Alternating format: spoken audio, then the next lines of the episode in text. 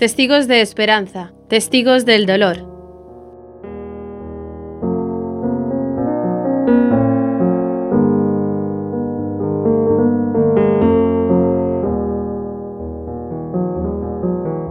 Me llamo Carlota Ruiz de Dulanto, eh, tengo 55 años, nací en Madrid, en una familia muy maravillosa, soy la mayor de tres hermanos, Dos chicos vienen detrás de mí, Nuño y Beltrán.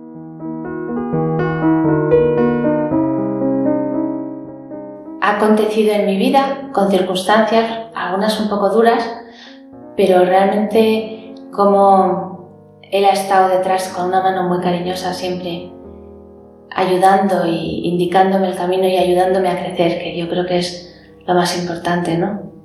Así, en, en sumario, hay tres acontecimientos muy fuertes en mi vida que puedo decir yo que han sido tres regalos de Dios con sufrimiento, pero tres regalos de Dios porque detrás de ese sufrimiento me lo he encontrado a Él, ¿no? Y encontrarte con el Señor es, yo creo que es lo, más maravilloso que te puede ocurrir en la vida. Es lo que nos ocurrirá cuando estemos en el cielo, ¿no? Bueno, con 25 años yo estaba trabajando de International Counselor en, en Michigan, en Estados Unidos, y llegó un tornado y bueno, se cayeron los árboles y yo estaba en una tienda de campaña y un árbol me, partió la columna, ¿no? me partió las lumbares. Yo tenía 25 años y entonces a partir de ese momento pues, eh, pues ya iba en silla de ruedas, ¿no? me quedé parapléjica. Y digamos, ahí toqué en cierta manera fondo porque, pues porque me di cuenta que yo no era la reina de mi vida, ¿no? que, que la vida, que yo no podía hacer lo que me diera la gana porque realmente la vida la vida la disponía alguien más por mí, ¿no? No era yo quien disponía cuál tenía que ser mi vida. Bueno, pues seguí había terminado de estudiar, empecé a trabajar, me casé y con mi novio, que Javier, el padre de mis tres hijas, que me debía querer mucho, ¿no? Porque normalmente después de algo así tan duro, pues no todos los novios siguen al lado de sus novias. En, en su caso sí. Y nos casamos, nos casamos y tuvimos tres niñas, Mencía, Mariana y Paloma. Con Paloma, pues el Señor me tenía preparada otra, prueba bastante fuerte, dura. Paloma nació eh, muy prematura, gran prematura, con 27 semanas de gestación, y cuando, cuando me la dieron, que cabía en las manos de la, de la enfermera, bueno, no me la dieron, me la enseñaron solamente, ¿no? Me dijeron que no podría vivir, que Paloma no era viable.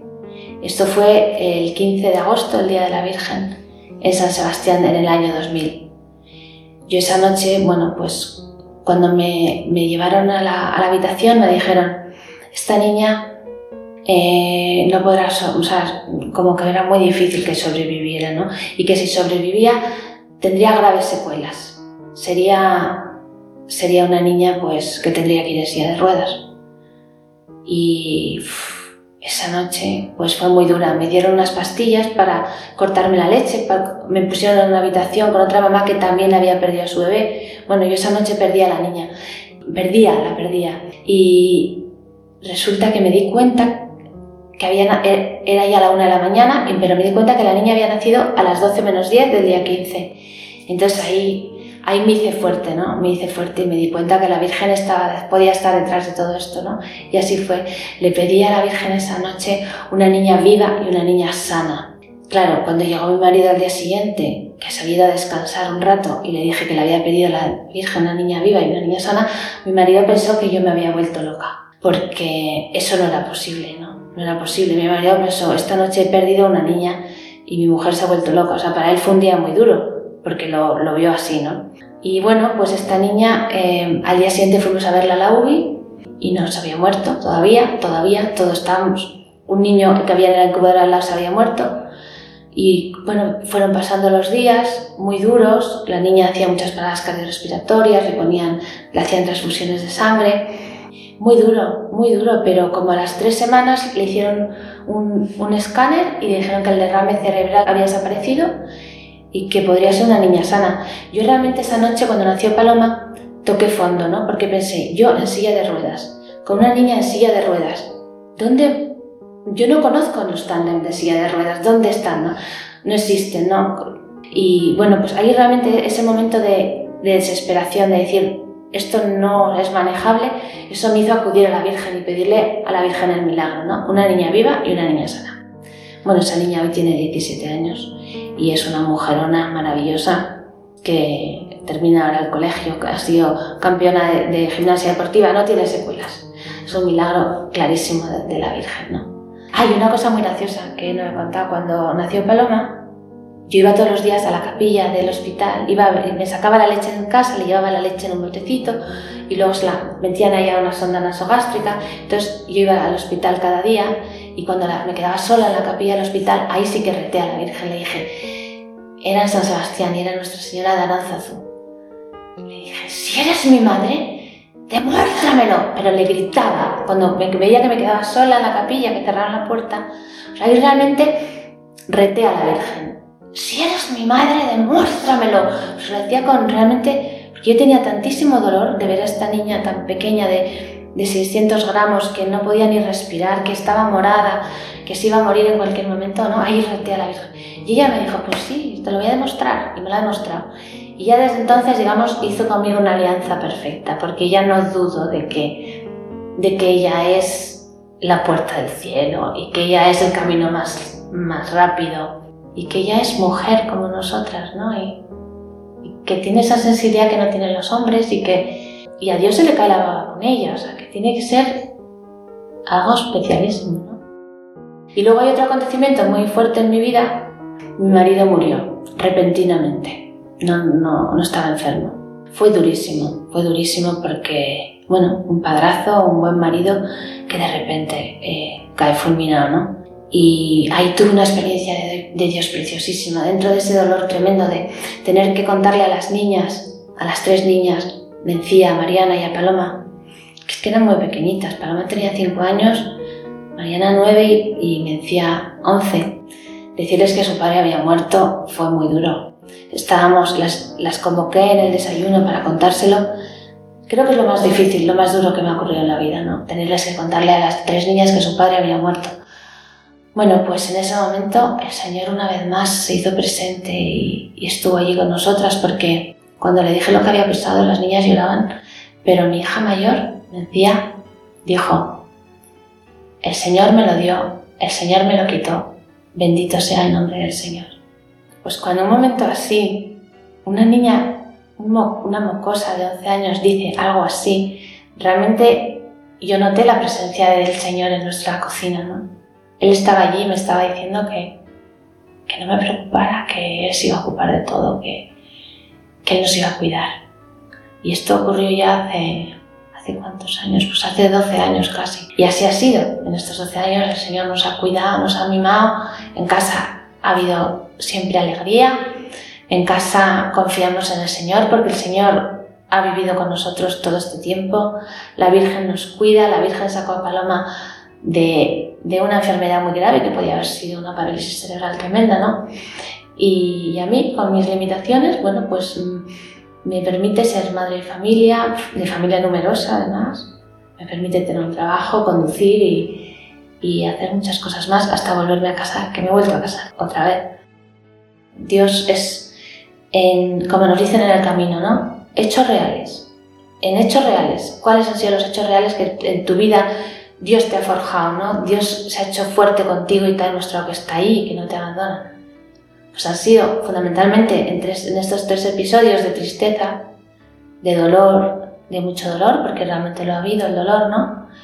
Pero Dios ha utilizado siempre este dolor, este sufrimiento que nunca yo habría elegido, Él lo ha utilizado como padre que es y como buen pedagogo que es y como amoroso que es lo ha utilizado para enseñarme a mí y a mis hijas y a mi familia que Él existe, que no hay duda, que Él es el dueño del universo, que Él es todo amor, que Él lo hace todo por amor, que nos quiere en el cielo, que todo está bien hecho y que lo único que tenemos que hacer es confiar. ¿no? Como les digo yo, decía a las niñas desde muy pequeñitas, dos frases que les he dicho que tienen que aprenderse de memoria, ¿no? Buscad el reino de Dios y todo lo demás se os dará por añadidura, porque eso es verdad, yo lo he experimentado. Y luego lo que decía Teresita de Lisieux, ¿no? L'unique chemin, c'est l'abandon du petit enfant qui s'endort dans les bras de son père. El único camino es el abandono del niño pequeño que se duerme en los brazos de su padre. Mientras sepamos estar así en los brazos de Dios, todo estará bien. No me rebelé, pero no porque yo sea muy humilde ni muy, ni muy tierna, no. El Señor no permitió que yo me rebelara, ¿no? Me dio, me dio, me dio paz en momentos en lugar de rebeldía, ¿no? Me dio tristeza a lo mejor, pero no me dio, no me dio rebeldía. Yo sí que he notado que cuando, cuando estás muy mal y estás sufriendo, Él te habla más claro, o por lo menos tu oído está más abierto. Eso sí que lo he experimentado, ¿no? Estás, es más fácil estar, bueno, más fácil, no sé cómo decirlo, porque la belleza de las cosas, la felicidad también te acerca a Dios. Pero yo creo que ese momento de, de muchísimo dolor, de, ese dolor que te traspasa realmente el corazón, ¿no? Como aquella mañana que tuve que decirle a las niñas que se había muerto su padre, yo noto, no, yo creo que se nota más la presencia de Dios. Yo al menos en mi caso, como eso que cuentan que se veían las huellas, y las de Dios y las mías, y los momentos malos solo había un par de huellas, y decían, no, es que no eran tus huellas, es que Dios te llevaba en brazos, ¿no? Pues sí que pienso que el sufrimiento es un lugar de encuentro con el Señor. Porque cuando todo te va bien, no gritas, no, no, no clamas, ¿no? Te conformas con las cuatro tonterías, un noviete, un trabajito, un hijito, una casita, un cochecito, cosas normales, ¿no? Cuando todo se te viene abajo, ¿no? Y ves que no hay, que no hay otra salida, en mi caso al menos, ¿no? Digo, tienes que estar ahí, Señor, y, y realmente está, o sea, está siempre, pero yo creo que Él, cuando nos ve sufrir, sufre también, ¿no? Entonces yo creo que se, se asoma un poco más para que no dudes tanto y para que te duela menos. Eh, yo estoy en la comunidad desde un poco antes de morirse Javier y realmente, bueno, pues yo no concibo mi vida hoy sin el camino. Tampoco yo soy muy caminista, ¿eh? muy, muy viva Kiko, viva no sé qué, soy crítica con mi comunidad pero sí que reconozco que a mí el Señor me ha metido en esa comunidad, yo no buscaba una comunidad y bueno, ocurrió un acontecimiento especial que aparecía ahí, ¿no? Y ahora me he dado cuenta que es mi sitio y donde están mis hijas también. Yo no hubiera crecido en la fe si no hubiera estado en la comunidad. Y el sufrimiento, pues claro, es que la comunidad, en cuanto hay un sufrimiento, la comunidad se pone a rezar. Y la oración tiene una potencia salvaje, cuando una comunidad entera se pone el despertador a las 3 de la mañana y se levanta a rezar el oficio porque hay un problema en la comunidad, hay un sufrimiento gordo en la comunidad, eso, vamos, al demonio lo revienta y Dios no es que lo escuche, es que actúa inmediatamente. Y esa es la experiencia que yo tengo, ¿no? Cuando ha habido problemas graves en la comunidad, la comunidad reza y los problemas se diluyen, no desaparecen, o a veces sí desaparecen, ¿no? Y en mi caso, bueno, pues yo, yo había empezado el camino cuando murió Javier, pero ahí estaba toda mi comunidad rezando y cantando al borde de la tumba, ¿no? O sea, yo estoy convencida que, que eso no cayó en saco roto, claro que no. Pues contra el sufrimiento, el mejor antídoto es la oración. Si estás sufriendo y no crees en Dios, reza. Y si tú no sabes rezar, pues que te enseñen, o si no, pídele a gente que sepa rezar que recen por ti, porque realmente ese es el antídoto por excelencia, ¿no? Dios no te va a dejar en ese sufrimiento para siempre, todos los sufrimientos pasan. El único sufrimiento eterno es el infierno y ahí no te va a dejar caer Dios. Es más, el sufrimiento que puedas tener ahora a lo mejor te está librando de, algo mucho peor, ¿no? El día de mañana. Y, y bueno, que tengas un poco de paciencia.